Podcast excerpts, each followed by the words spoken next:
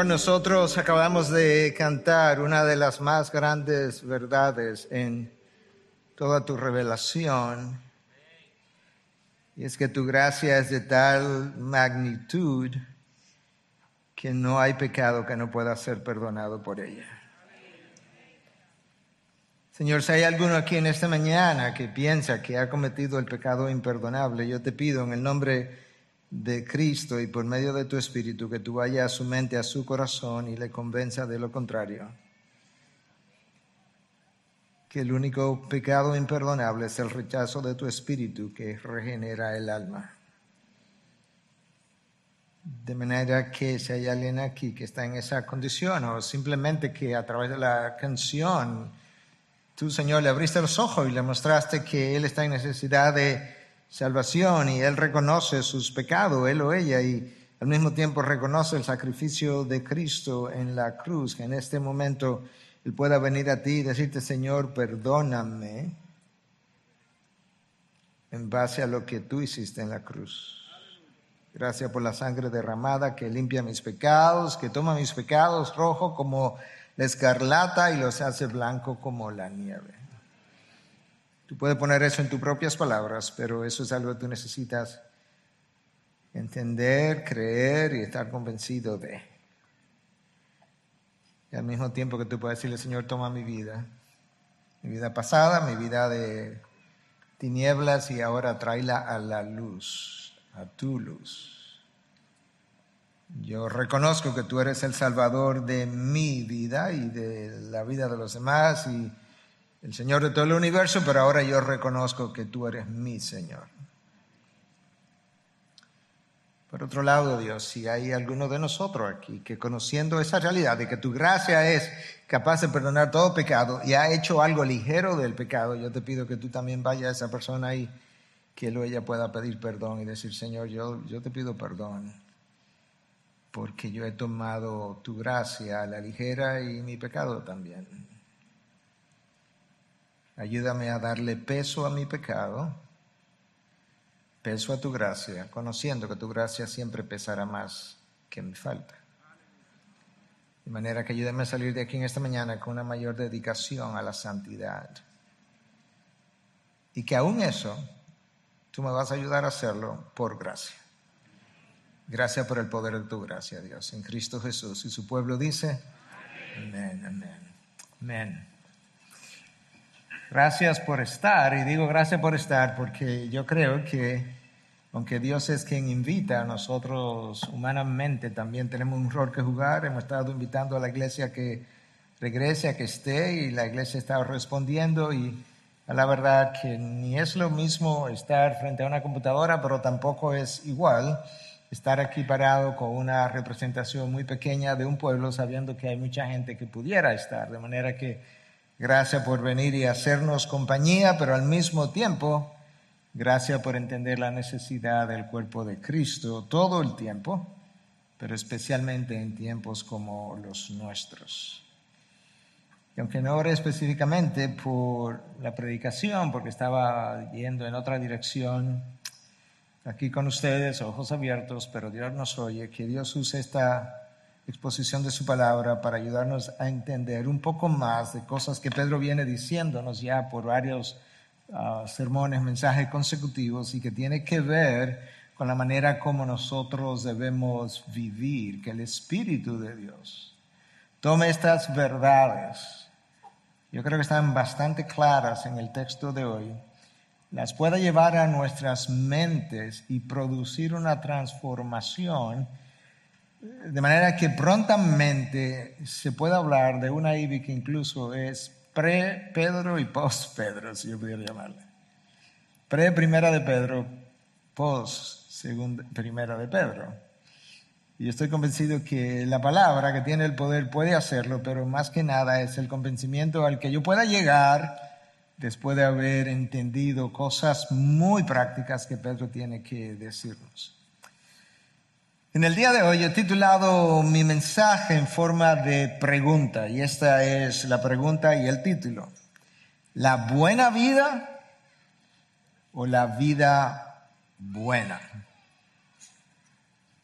Para algunos quizás eso simplemente sea un juego de palabras o algo semántico, pero no lo es.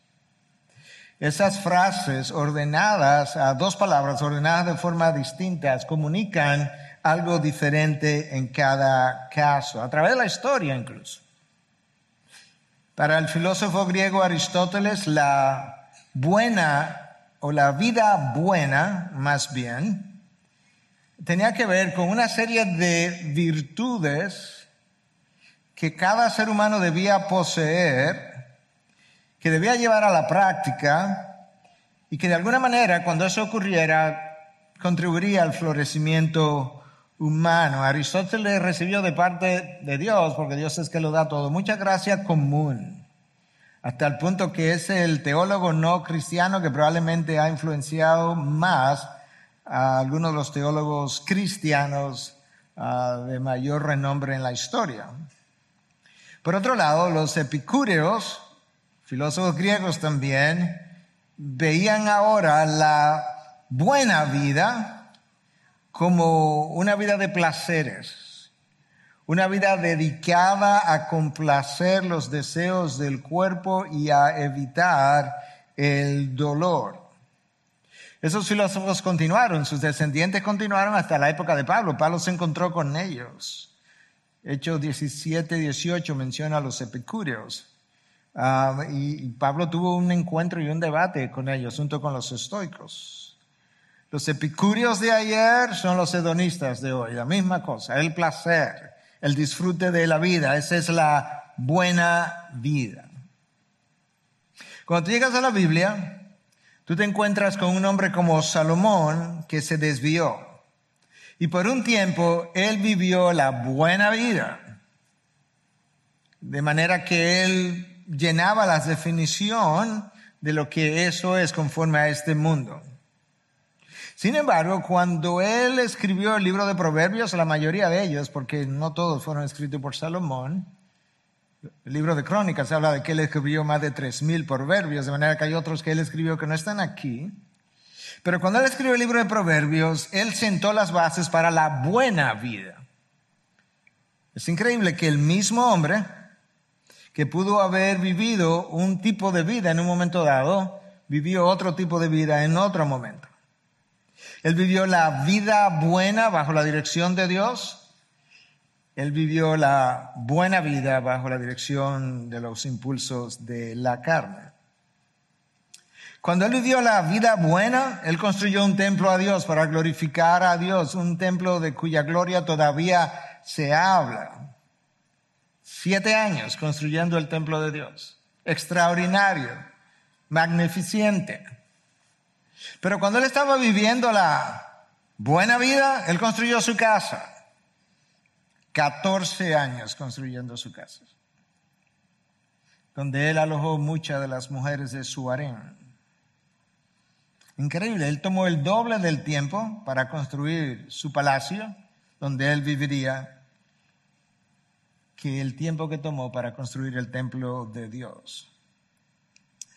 La Biblia obviamente no alaba la buena vida, pero sí habla mucho de la vida buena.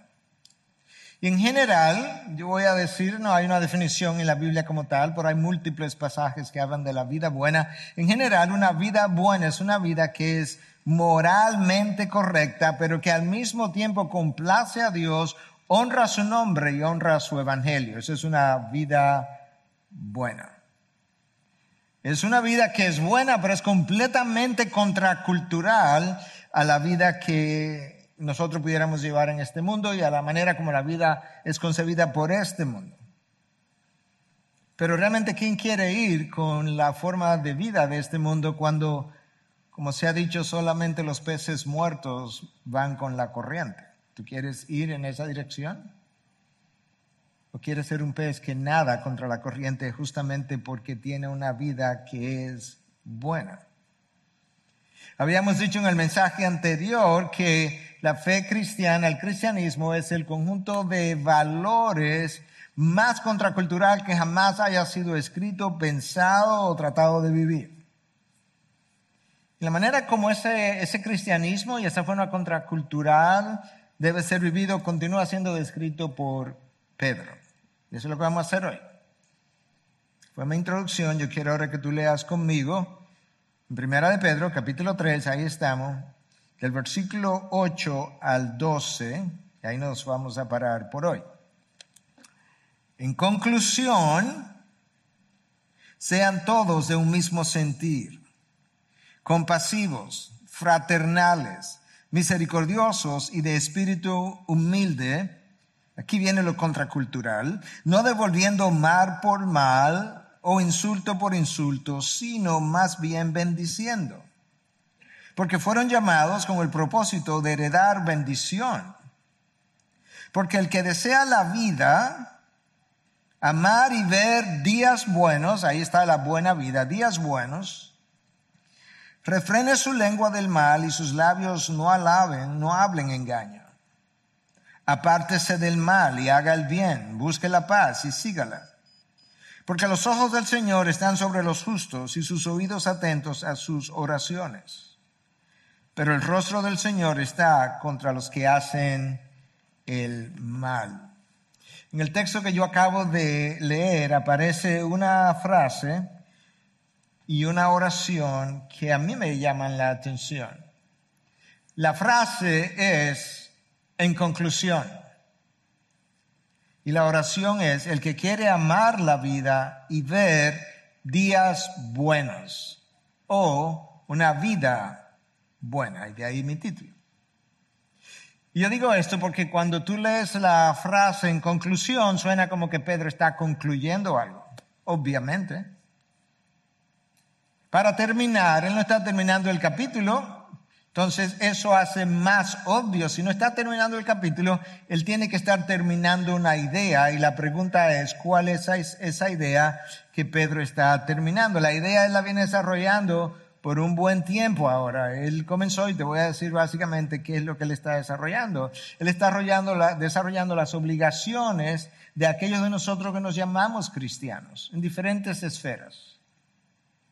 En 1.16 él habla de que como Dios es santo, nosotros debiéramos ser santos. En 1.18 al 2.3, Pedro nos dice que como Cristo nos redimió de la vana manera de vivir y debido a que nosotros hemos probado su bondad, debido a esas dos razones, nosotros debemos dejar a un lado formas pecaminosas de vivir como la malicia y el engaño. El engañar a otros, el mentir, en 2.4 al versículo 12, Pedro nos dice que debido al trabajo redentor de nuestro Dios, nosotros somos un pueblo escogido, una nación santa, nosotros pertenecemos a un orden sacerdotal y eso debiera llevarnos entonces a abstenernos de las pasiones de la carne y a mantener una buena conducta de 2.13 al 3.7, Pedro nos llama al principio de la sumisión. Debemos someternos a las autoridades que gobiernan. Los siervos deben someterse a sus amos y de hecho las esposas deben someterse a sus esposos y los esposos debieran de una forma sometida a Dios tratar a sus esposas como un vaso más frágil. Y luego Pedro tiene otras otras recomendaciones para aquellos de nosotros que hemos decidido honrar nuestro llamado. Pero ahora lo que Pedro está haciendo es ayudándonos a entender, además de todo lo anterior, qué, qué hacía falta para dejarnos ver cómo luce una vida que ha sido impactada por el Evangelio y que está decidida a vivir el Evangelio. Y ahí es donde viene la frase en conclusión, de manera que esa idea que comenzó en el capítulo primero está terminando aquí. Entonces yo quiero ver en primer lugar este versículo, versículo 8, que comienza con la frase, en conclusión, sed todos de un mismo sentir compasivos, fraternales, misericordiosos y de espíritu humilde. Eso es una, como un, verso corto y sin embargo es un, es un verso que tú pudieras tomar potencialmente cada una de esas palabras y hacer un solo sermón de ellas. Aquí hay cinco características que se supone tú y yo debemos exhibir. Y la primera es unidad, y Pedro llama a la unidad con esta frase, sed de un mismo sentir. Esa es una frase repetitiva en el Nuevo Testamento. Tú encuentras esa misma frase, la idea parece todavía más frecuente, pero la misma frase, el mismo, mismo llamado de ser de un mismo sentir. Tú encuentras eso en Romanos 12, 16, en 15, 5, en Primera de Corintios 1, 10, en Segunda de Corintios 13, 11, en Filipenses 2, 2, en Filipenses 2, 20. Increíble la insistencia de parte de Dios de que tú y yo tenemos que ser de un mismo sentir. En el libro de los Hechos es una de las cosas que se dice de la iglesia que comenzó a nacer, que eran de un mismo corazón, la misma idea. Y es importante para Dios que su gente permanezca unida. Eso no implica que todos nosotros tenemos que ser iguales, no implica que todos nosotros tenemos que estar de acuerdo en cada opinión, no, no implica nada de eso. Sí implica que debemos ser de un mismo propósito, que cada uno debe considerar al otro como más importante que a sí mismo, considerar las ideas y opiniones de los demás, que cuando uno le falta al otro, ese a quien se le fue faltado, fue ofendido, pues para hacerme de un mismo sentir, eh, debe perdonar, el otro quizás debe venir y pedir perdón, pero nosotros necesitamos mantener la unidad del Espíritu en el vínculo de la paz, de acuerdo a lo que se nos dice en la carta a los Efesios. Dios está consciente que si nosotros la manera de tú tener victoria en la vida cristiana es estando firmes y nosotros no podemos estar firmes estando divididos. Y de ahí la necesidad de ser de un mismo sentir. La división nos debilita, nos aleja de Dios, nos distrae y como nos distrae, nos enfoca en nosotros mismos y en lo que nosotros queremos hacer. Nosotros tenemos que luchar, tú y yo tenemos que luchar continuamente. Si somos honestos, tenemos que admitirlo contra las pasiones de la carne de un tipo o de otro y tenemos que luchar contra el mundo. Y si esa lucha es continua, no nos podemos dar el lujo de encima de eso estar divididos. A Satanás le encanta cuando los cónyuges se dividen. A Satanás, le, a Satanás disfruta ver a los padres y a los hijos divididos. A le encanta ver a los pastores de una misma iglesia o entre iglesias divididos. Él promueve la división de pastores y ovejas. Él promueve la división de oveja a oveja. El camino más rápido a la destrucción es la división. Dios crea la unidad, Satanás crea la división. Nosotros tenemos que decidir en cuál de esos dos equipos queremos jugar. Hermanos, tú y yo tenemos demasiada oposición de nuestra propia carne y del mundo, y aún del mundo de las tinieblas, para darnos el lujo, como ya mencioné, de estar divididos. Eso es algo que nosotros no podemos hacer. Y mucho menos aquí adentro. La, la, oposición más temida es la oposición interna, porque cuando la oposición es de afuera, como ahora mismo está ocurriendo, como que parece ser que cada vez más nos estamos abocando a un tiempo donde la iglesia será perseguida, a esa oposición no le tengas miedo. La iglesia siempre se ha unido más, ha buscado más de Dios, se ha fortalecido, se ha purificado cuando la oposición ha venido de afuera, porque ahí estamos obligados, nos necesitamos unos a otros y no buscamos unos a otros. El problema ha sido cuando la división se ha dado desde adentro. Ahí ha estado el problema. De manera que Pedro dice, en conclusión, sed de un mismo sentir. Todo esto anterior es verdad, pero ahora estamos hablando a los hermanos. Y luego nos llama a la compasión. Claro, yo no puedo ser de un mismo sentir contigo si no soy compasivo. La habilidad de sentir por el otro.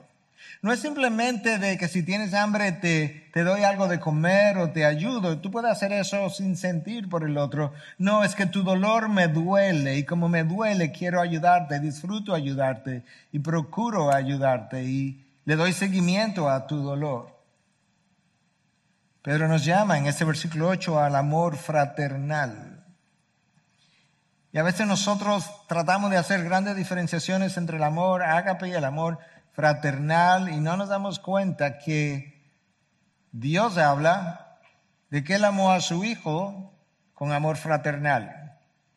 Dios habla de que Él nos ama con amor fraternal. Fileo, la misma palabra que Cristo amó a los discípulos con amor fraternal, de manera que lo que la palabra hace es que toma una palabra común del griego de esa época y eleva su valor para ayudarnos a entender que el amor entre hermanos, del amor familiar de Dios hacia nosotros, de Cristo hacia los discípulos, de Dios hacia su Hijo, ese amor fraternal es extremadamente especial.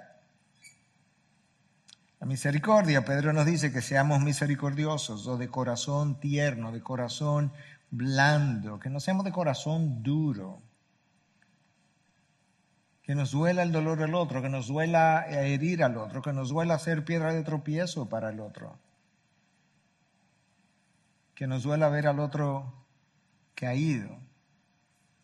Y finalmente Pedro nos llama a la humildad. La humildad promueve la unidad. De hecho, la ausencia de humildad imposibilita, no hace difícil, imposibilita la unidad. Yo no voy a hablar extensamente acerca de la humildad porque es un tema que hemos hablado tanto en nuestra iglesia, pero voy a decir un par de cosas porque está aquí en el texto. Martin Lloyd Jones, uno de los, algunos lo consideran el mejor predicador, mayor predicador del siglo pasado, sea así o no, un hombre de Dios, dice que el hombre que es verdaderamente humilde se asombra de que Dios y el hombre puedan pensar en él y tratarlo tan bien como lo tratan. Él se asombraba de que Dios y ustedes puedan pensar en mí y tratarme tan bien como me tratan, aun cuando en alguna conversación no sea tan bien tratado. Lloyd Jones agrega, dice, el ser verdaderamente humilde significa que ya no nos protegemos a nosotros mismos porque no hay nada que defender. ¿Qué es lo que voy a defender si Dios me encontró destituido de la gloria, de su gloria? ¿Qué es lo que voy a defender si yo tengo que confesar que en el mejor de los casos yo soy un hombre de labios inmundos y vivo entre gente de, labios inmundos? ¿Qué es lo que voy a defender si tengo que confesar con Pablo que yo soy el último de los pecadores? a qué se debe toda esta actitud continua de defensa que nosotros tenemos? Ah, al orgullo que tenemos y a la humildad que no tenemos. Cuando no exhibimos estas características, no honramos a Cristo, el mensajero de Dios Padre para nosotros, pero tampoco honramos el mensaje que Él trajo de Dios. Entonces Pedro nos dice que esta es la manera de vivir, él está completando su idea, esta es la manera como el Evangelio debe lucir en tu vida y en la mía.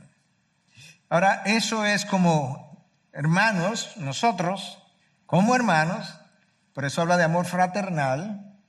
Si, Pedro fuera a referirse al amor hacia los de afuera, él lo eleva todavía más, porque él habla de amor ágape. Porque obviamente para yo amar al de afuera que no conozco necesito un amor ágape, un amor incondicional, porque yo ni lo conozco. Y el amor para el enemigo, claro que tiene que ser ágape, porque ¿qué condición tiene el enemigo para yo amar?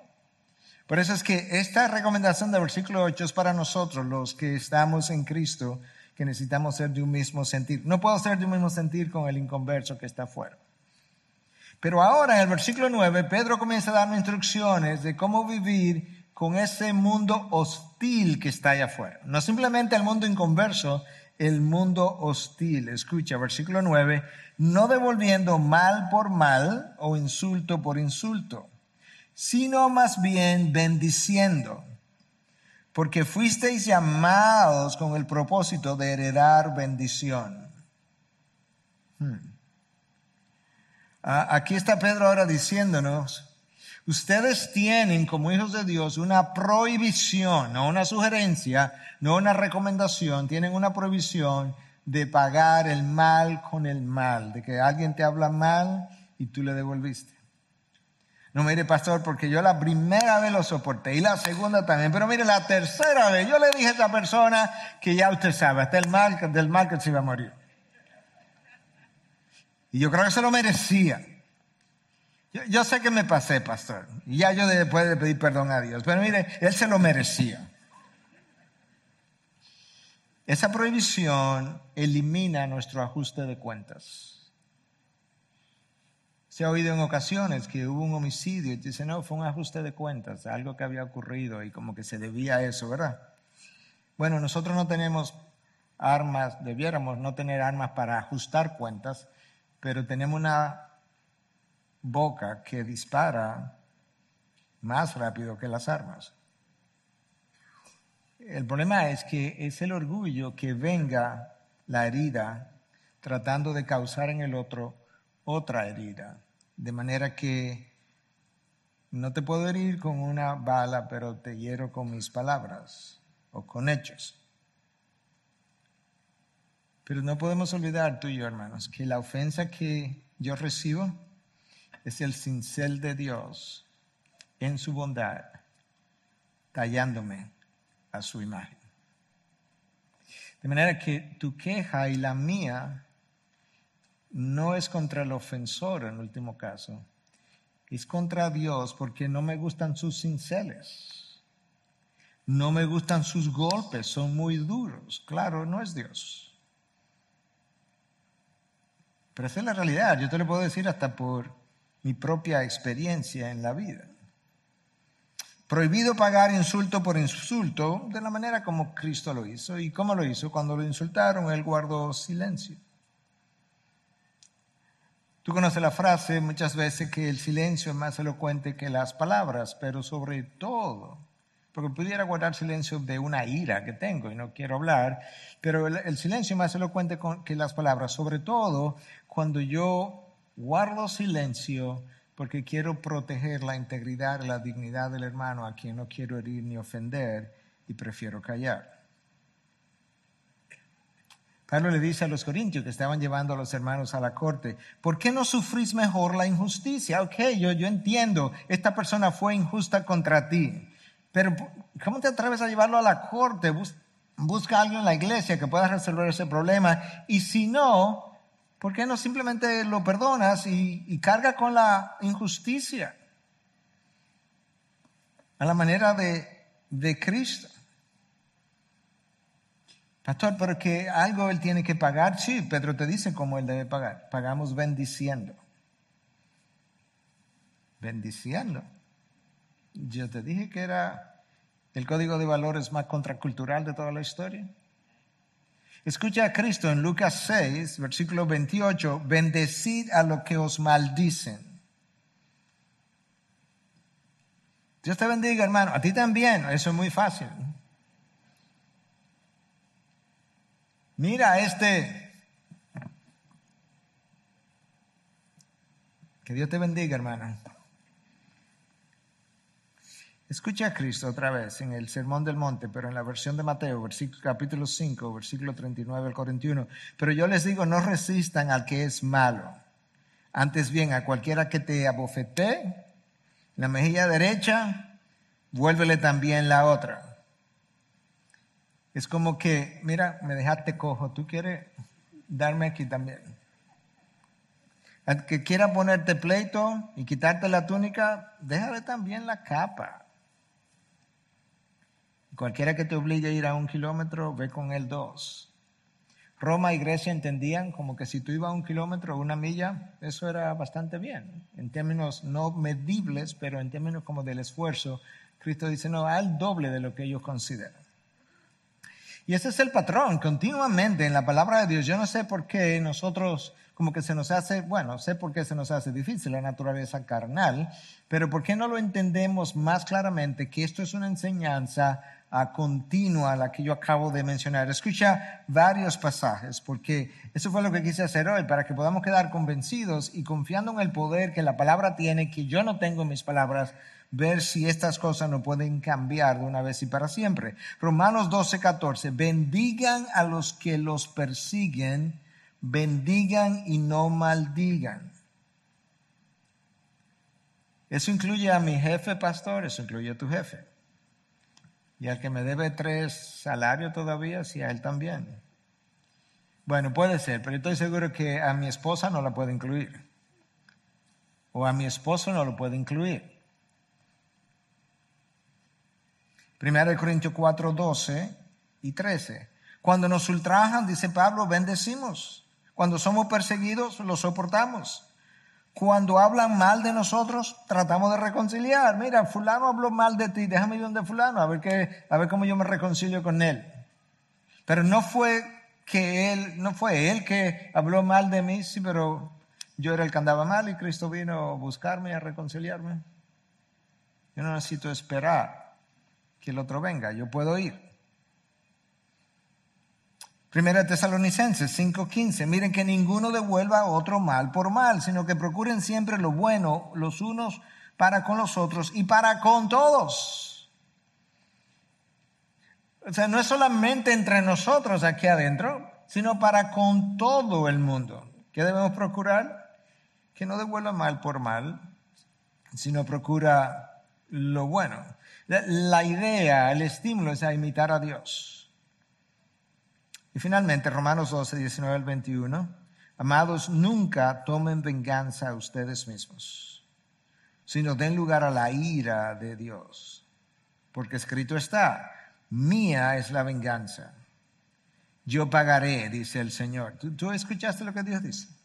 No creas que la injusticia que se comete contigo se va a quedar sin pagar. No, lo que yo no quiero es que tú la hagas pagar. Porque tú eres muy mal cobrador. Pero yo te garantizo que hay un día de rendición de cuentas y de ajuste de cuentas, pero yo hago eso. Pero si tu enemigo tiene hambre, dale de comer a mi enemigo. Soy yo tu enemigo. Y si tiene sed, dale de beber. Y, esa instrucción, escuche. Porque haciendo esto, carbones encendidos amontonará sobre su cabeza. No seas vencido por el mal, sino vence el mal con el bien. En este pasaje que yo acabo de leer, se nos prohíbe tomar venganza, número uno. Si decidimos vengarnos, y hay historias de este tipo en el Antiguo Testamento, lo más probable es que vamos a pecar más grandemente que aquel que hizo algo contra mí. Dios dice, no, no lo hagas, porque en tu ira tú vas a pecar más grandemente y ahora yo voy a tener que imponerte consecuencias a ti. Entonces no devuelvas de esa manera, déjamelo a mí. Ahora escúchame, si tú haces el bien, tú estás pagando. ¿Cómo pagamos? Tú haces el bien cuando nos hacen el mal. Tú bendices cuando te maldicen. Tú amas al enemigo. Cuando te abofeteen una mejilla, tú pones la otra mejilla. Cuando hablen mal de ti, tú tratas de reconciliar. Eso fue lo que Pablo hizo. Y alguien pudiera decir, bueno, porque nada, eso suena como pago, como venganza. Ah, que perdiste pasaste por alto una frase. Porque haciendo esto, carbones encendidos amontonará sobre su cabeza. O sea, algo está pasando. ¿Qué es, lo que, ¿Qué es lo que Dios está diciendo? Dios está diciendo, tú pagas el mal, lo pagas con bien, tú amas a quien te odia. Hay una de dos cosas que van a pasar. O la persona antes de llegar al día final se arrepiente y todo quedará saldado. O cuando llegue el día final, el bien que le hiciste solamente va a elevar el estándar con el cual él va a ser juzgado. Y su consecuencia sería peor. ¿Te escuchaste? Cuando obras bien, lo único que hace es que amontonas carbones encendidos sobre su cabeza. Ahora, lo ideal es que él se arrepienta porque esas cosas han ocurrido. Leía esta semana de una historia de un grupo de soldados norteamericanos donde había uno de ellos que ah, era cristiano y siempre cantaba y leía la palabra y los demás se burlaban de él y un día uno de un par de ellos irritado con él tomaron esas botas que ellos usan estaban todo enlodadas y se la tiraron ya molesto con él.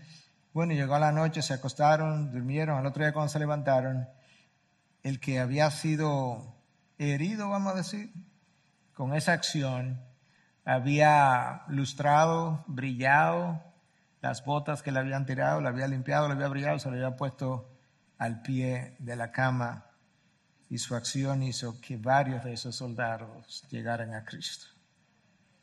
Cuando te maldicen, tú bendices. Cuando tú bendices, tú muestras que te ha vestido del nuevo hombre.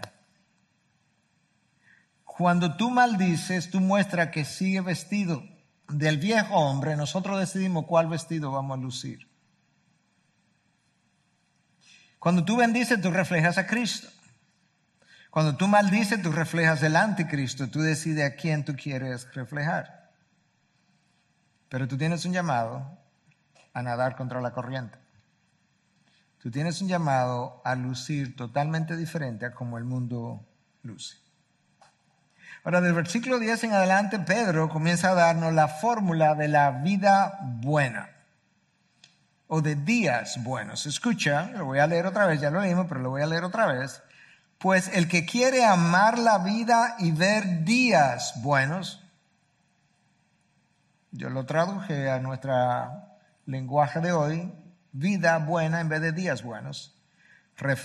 refrene su lengua del mal y sus labios no hablen engaño. Apártese del mal y haga el bien. Busque la paz y síguela. Porque los ojos del Señor están sobre los justos y sus oídos atentos a sus oraciones. Pero el rostro del Señor está contra los que hacen el mal. Si tú tomas los versículos 10 al 12 que yo acabo de leer y te vas al Salmo 34, versículo 13 al 16, esto es una cita casi palabra por palabra del Salmo 34. Increíble, casi idéntica. Yo creo que sería bueno que esta tarde pueda leer el Salmo entero, porque el Salmo entero dice muchas cosas Habla incluso de dificultades que pasamos en este mundo y lo que debiéramos esperar y cómo debiéramos responder.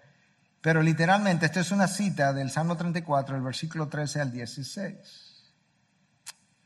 El versículo 10 inicia con una conjunción, pues el que quiere amar la vida y ver días buenos, o porque el que ama la vida y quiere ver días buenos. Entonces, esa conjunción, porque me está conectando todo lo anterior con lo que sigue. Es como que yo te diga, ah, hoy yo voy a comer temprano y lo deje ahí. Y luego, segundo después te diga, porque voy a recibir visita. Obviamente, el porque me conectó las visitas que vienen con el hecho de que voy a comer temprano. Entonces, ahora Pedro está diciéndome, todo eso que yo acabo de decir está conectado con estos días buenos que tú quieres ver y si verdaderamente tú quieres amar la vida. Es como el puente entre los versículos 8 y 9 y los versículos 11 y 12. ¿Okay? 8 y 9, el puente es el versículo 10 y ahora el 11 y el 12. Es el, el versículo 10 es como la viga de, la viga de amarre ¿Qué es la viga de amarre? Bueno, yo no soy ingeniero, tengo que ser cuidadoso porque aquí hay ingenieros pero es una viga de concreto, de hormigón. Y según lo que leí como definición, tiene la función principal de unir muros de bloques que de alguna manera que trabajan solidariamente frente a las cargas laterales, que pueden ser incluso vientos o terremotos o alguna otra. De manera que hay una unión que pueda resistir los embates. El versículo 10 une todo lo anterior con todo lo que sigue de manera que pueda formar un texto sólido para sostener la vida cristiana. Es el elemento de unión entonces. ¿Ok? Y aquí hay instrucciones. Escuche la primera instrucción, la primera parte del versículo 10. ¿Tú quieres ver días buenos? Tienes que refrenar la lengua. No, no, no le llama la atención como que Pedro introduzca la lengua aquí en este, en este, en este contexto. O sea, Pedro, de todo lo pesado que tú tienes que decirme, tú no oyes a Pedro diciendo, refrénese de la inmoralidad, lo cual tenemos que hacerlo. No, es que Pedro sabe que hay pecado, que todo el mundo sabe que es pecado, pero hay otros que son respetables. Pecados honrosos. Claro, pero no debiera hablar así. No, yo sé, pero todo el mundo lo hace. ¿Y quién no, pastor? Refrene su lengua. La lengua es como esa chispa que enciende todo un bosque. El problema de la lengua incluso no es la lengua, porque usualmente el problema no es el problema. El problema de la lengua es que de ella habla de la abundancia del corazón. De manera que la lengua es como el órgano más largo del cuerpo, porque va desde los labios hasta el corazón. Y cada vez que tú hablas, ahí va el corazón.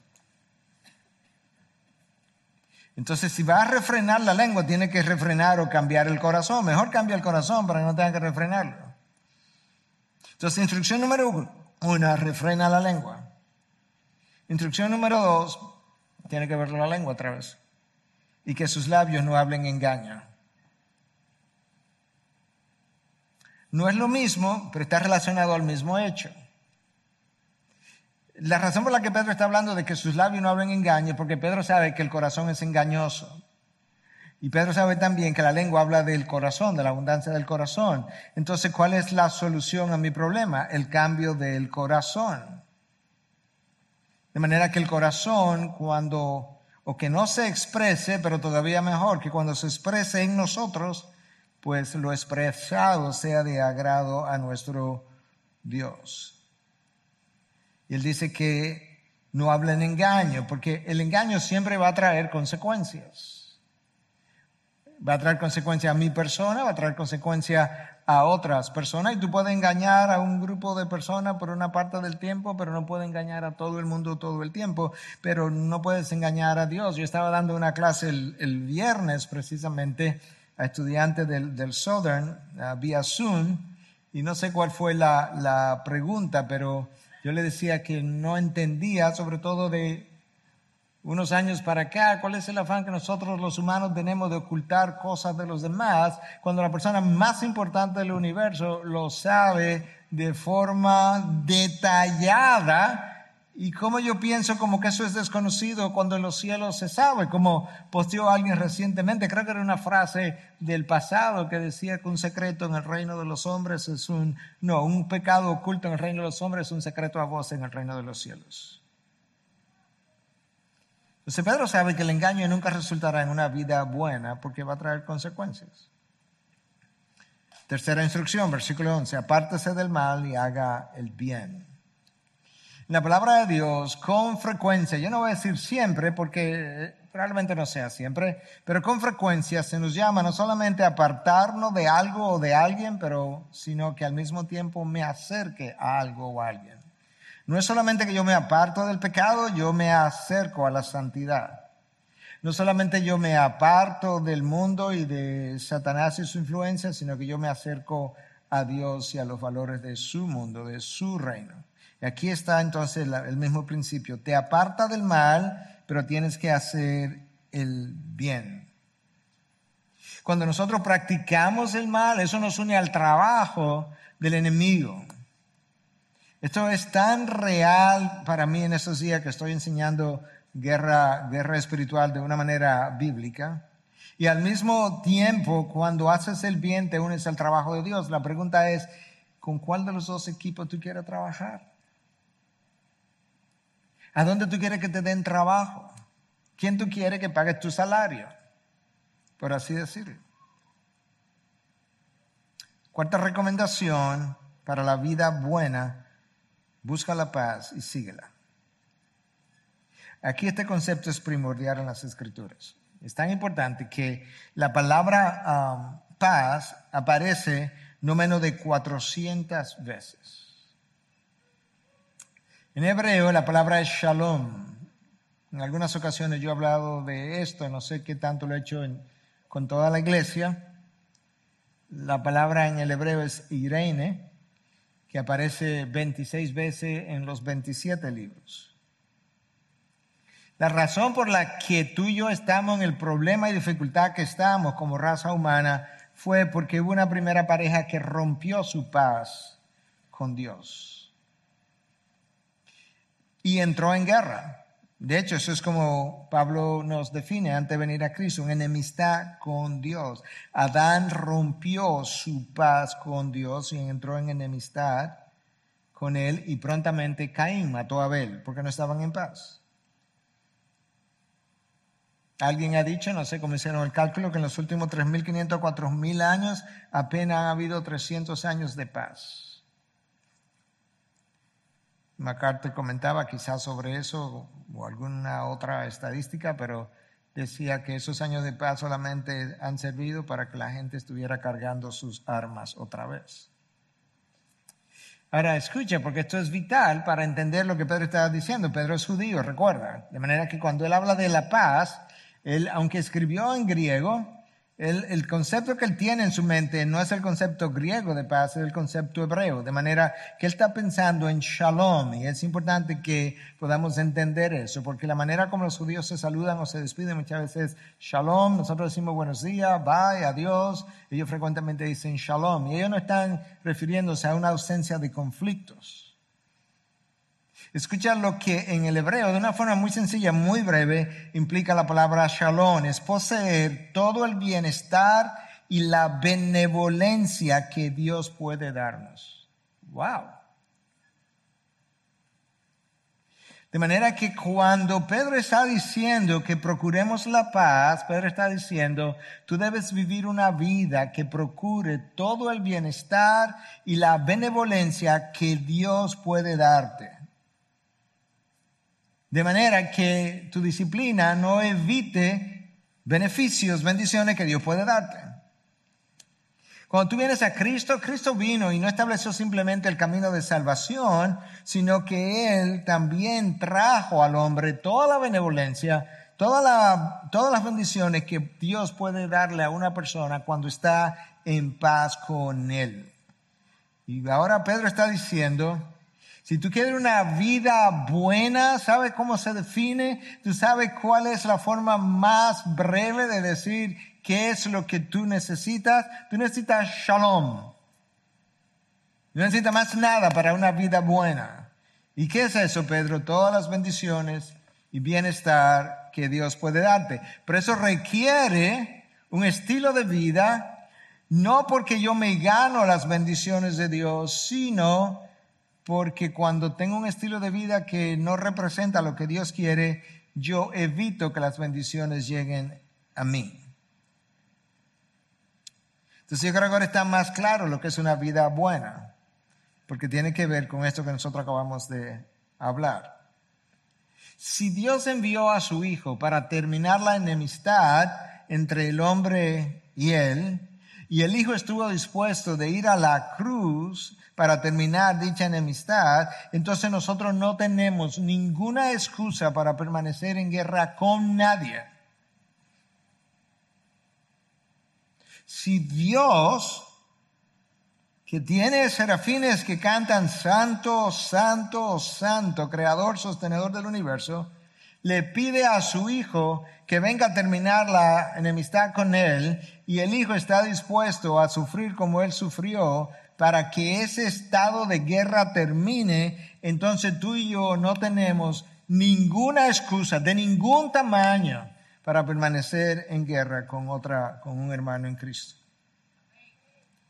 El libro de Hebreos dice algo más en 12:14, dice, "Buscad la paz con todos." O sea, con el inconverso también. Yo creo que todos incluye al inconverso o no. Los estados de irreconciliación niegan al Evangelio. Totalmente. La irreconciliación tampoco es compatible con la vida buena. Porque habla de que Dios hizo algo que nosotros no estamos dispuestos a hacer. Escucha cuando Pablo le escribe a los Corintios en su segunda carta en 5.19, es que Dios estaba en Cristo reconciliando al mundo con él mismo, no tomando en cuenta a los hombres sus transgresiones y nos ha encomendado a nosotros la palabra de la reconciliación. No tomando en cuenta cada transgresión del hombre. Dios no me contó ayer todas las transgresiones que yo cometí porque yo ni siquiera las conozco todas. Yo no sé si tú las conoces, pero yo sé que yo no las conozco. Y sin embargo, me perdonó. ¿Cómo yo lo sé? Porque estoy predicando la palabra y estoy en paz con Él, entiendo yo. Dios nos reconcilió con Él no amontonando nuestras culpas. ni haciendo una lista de las veces que el hombre violó su ley. Cuando alguien se entrega a Cristo, Dios no le dice, Ajá, en, tres minutos tú oraste ya, que te perdones de todos tus pecados. Tú tienes que hacerme una lista, vete a tu casa y ven dentro de tres años con una lista larga y vamos a revisarlo uno por uno. No, no amontonando, no contando al hombre sus transgresiones. Dios extendió, lo increíble es que Dios extendió el perdón a los hombres de manera unilateral. Cuando nosotros ni siquiera estábamos buscando. Y Dios nos llama entonces a, imitarlos. Uno de los puritanos, quizá no conozca su nombre porque no es un nombre tan conocido, pero él fue un hombre muy destacado entre su grupo, Cotton Mather. Vivió en los años de 1600.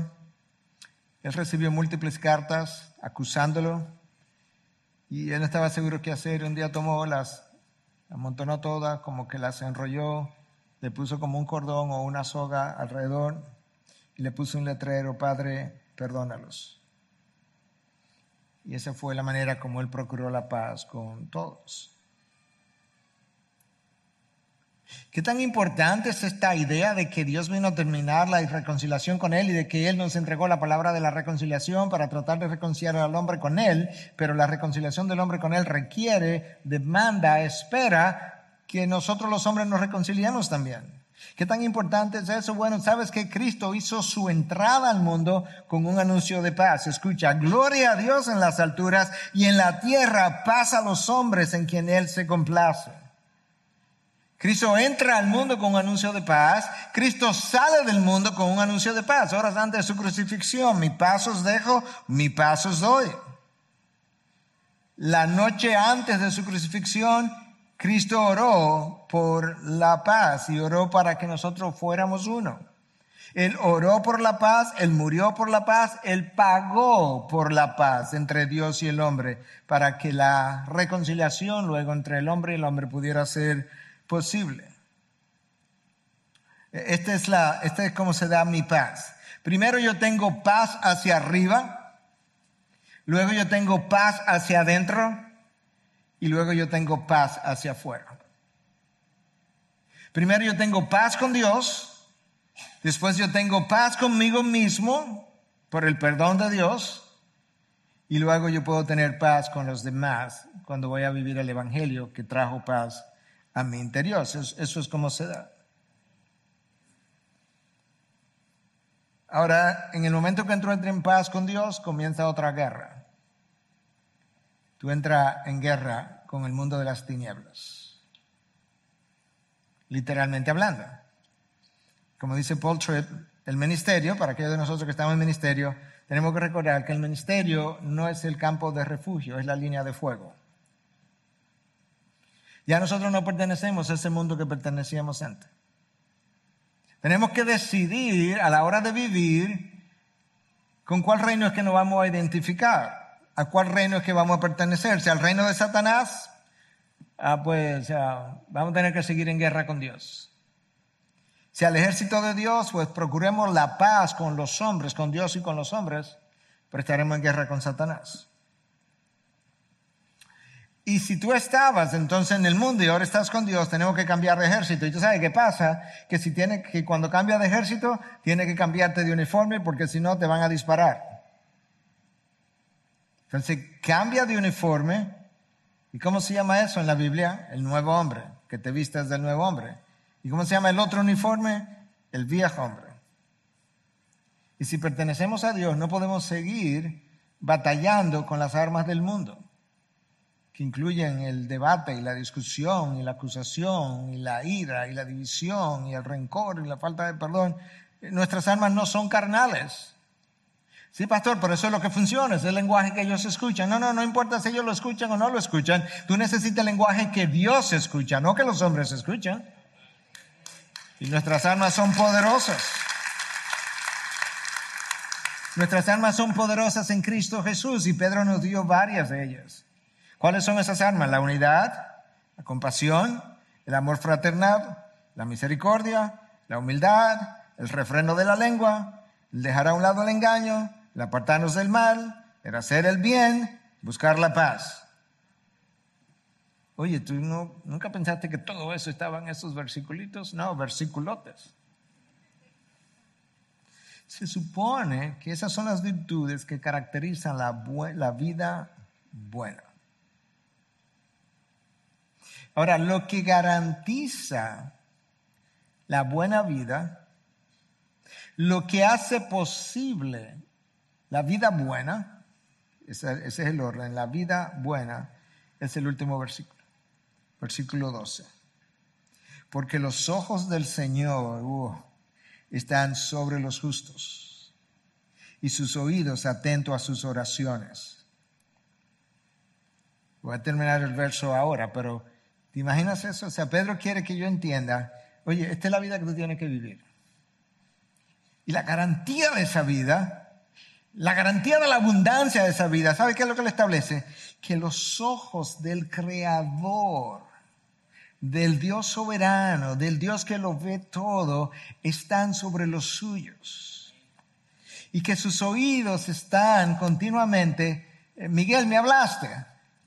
José, te encontré día que no me habla, ¿qué pasa? Dios desea hablar contigo, Dios desea escuchar tu oración. No entiendo la carencia, la falta de oración de parte de, del pueblo de Dios. ¿Cómo es que no vamos a hablar con Dios cuando el creador del universo nos da una audiencia las 24 horas del día, los 7 días de la semana? Y, y no es falta de tiempo, ¿no? Decía John Piper recientemente que eh, Twitter y Facebook van a probar en el último día que la falta de oración no era por falta de tiempo.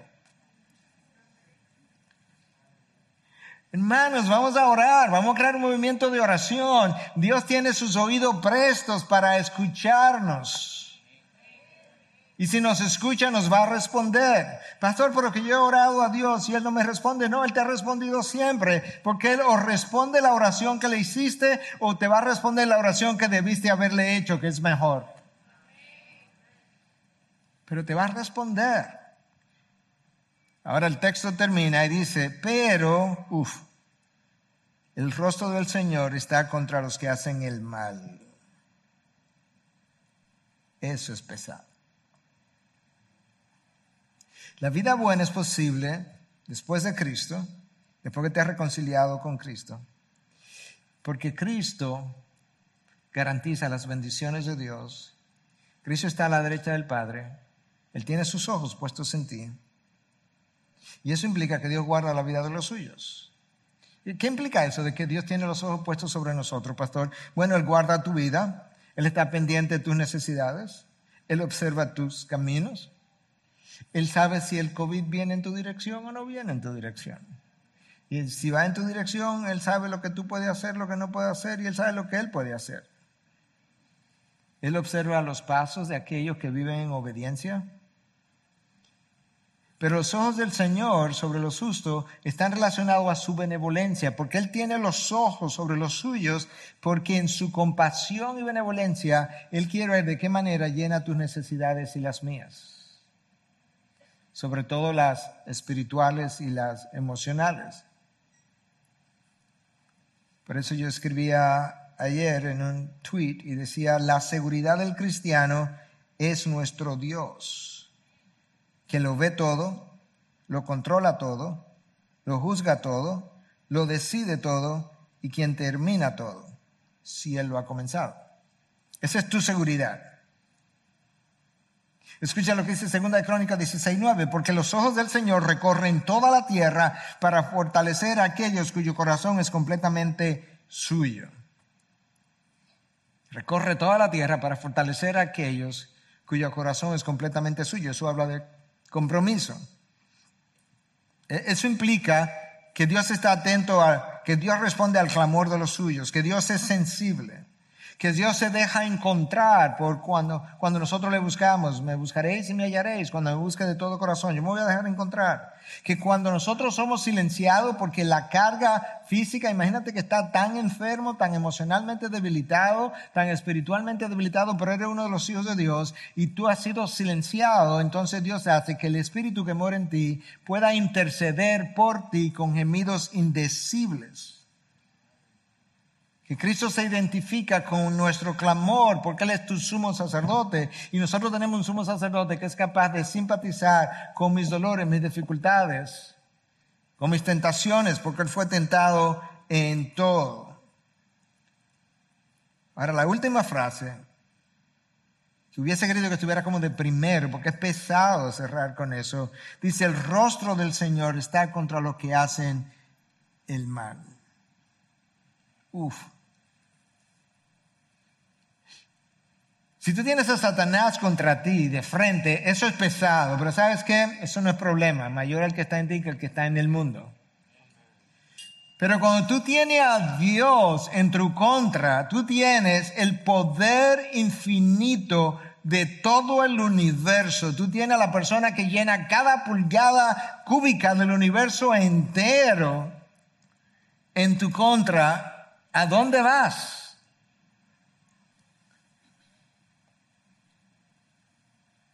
Y de hecho, aún, aún para con sus hijos, él puede ejercer oposición cuando dice que él se opone al orgulloso. Yo no puedo pensar nada peor que Dios esté en mi contra en ese sentido que estamos hablando.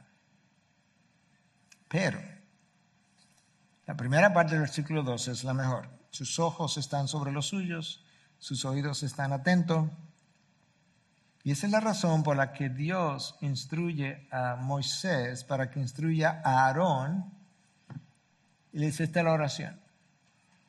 Esta es la oración que yo quiero que Aarón, como sacerdote, pueda hacer sobre el pueblo. ¿Ok? Entonces yo me voy a adueñar momentáneamente de la oración y esta oración en representación de todo el cuerpo pastoral es mi oración, nuestra oración para contigo. Que el Señor te bendiga y te guarde. El Señor haga resplandecer su rostro sobre ti y tenga de ti misericordia. Que el Señor alce sobre ti su rostro